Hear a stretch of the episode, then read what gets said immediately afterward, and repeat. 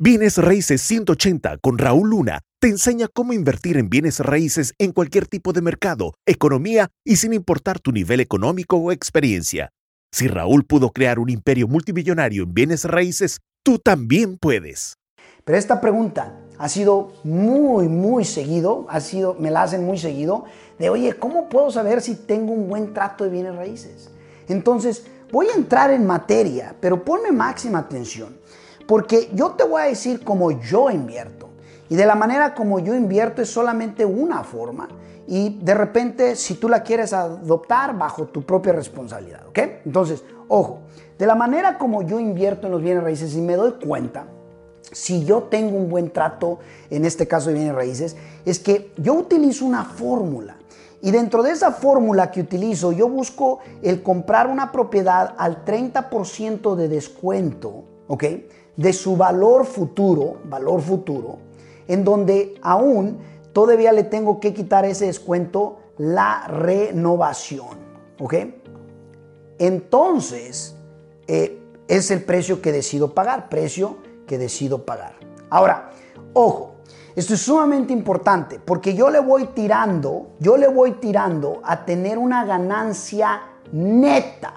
Neta es final después de todo. Cuando digo todo, es de todo. Hasta el último bill que me tocó pagar de la luz que estuvo a mi nombre, ¿ok?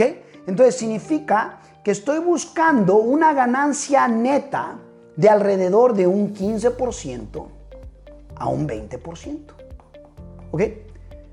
Y eso significa neto. ¿Qué significa super neto?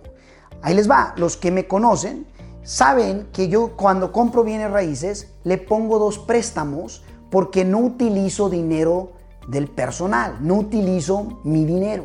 So, Raúl Luna no utiliza su dinero. Entonces, eh, obvio, algunos obviamente les encanta mi modelo, otros de repente lo van a criticar, porque yo, yo soy del de la idea que si el trato es un trato perrón, o sea, un trato jugoso, el trato debería de cubrir todos los gastos. ¿ok? Entonces, imagínate que tienes gastos, por ejemplo, eh, de en este caso de, de, biles de utilidades, ¿no? Tienes gastos operacionales, tienes gastos de cierres a la hora de la compra, a la hora de la venta, tienes comisiones que pagar, tienes eh, eh, gastos de dos préstamos, puntos de dos préstamos y, y todos esos gastos se tienen que deducir y al final, si me queda prácticamente entre un 15 y un 20% o más, entonces es allí donde me doy cuenta y me puedo dar rápidamente cuenta que tengo un buen trato de bienes raíces.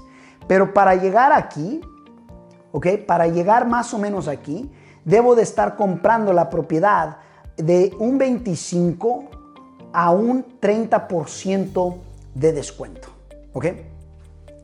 Si no, no alcanzo a llegar acá. ¿Estamos claros? Espero que sí. Bueno, te quise obviamente dar un poquito de mi forma de cómo obviamente invierto en los bienes raíces y que si estoy en un área competitiva, hay muchas personas que otra vez me dicen, oye Raúl, pero es que en mi área esos precios eh, no son ni factibles. La realidad es esto. Yo pienso que eh, no buscamos lo suficiente, no somos lo intensamente enfocados, no adoptamos ciertos niveles de, eh, de acciones y disciplinas. Entonces, en realidad es que, hey, no importa si sea competitivo o no, eh, deberías de estar encontrando trato.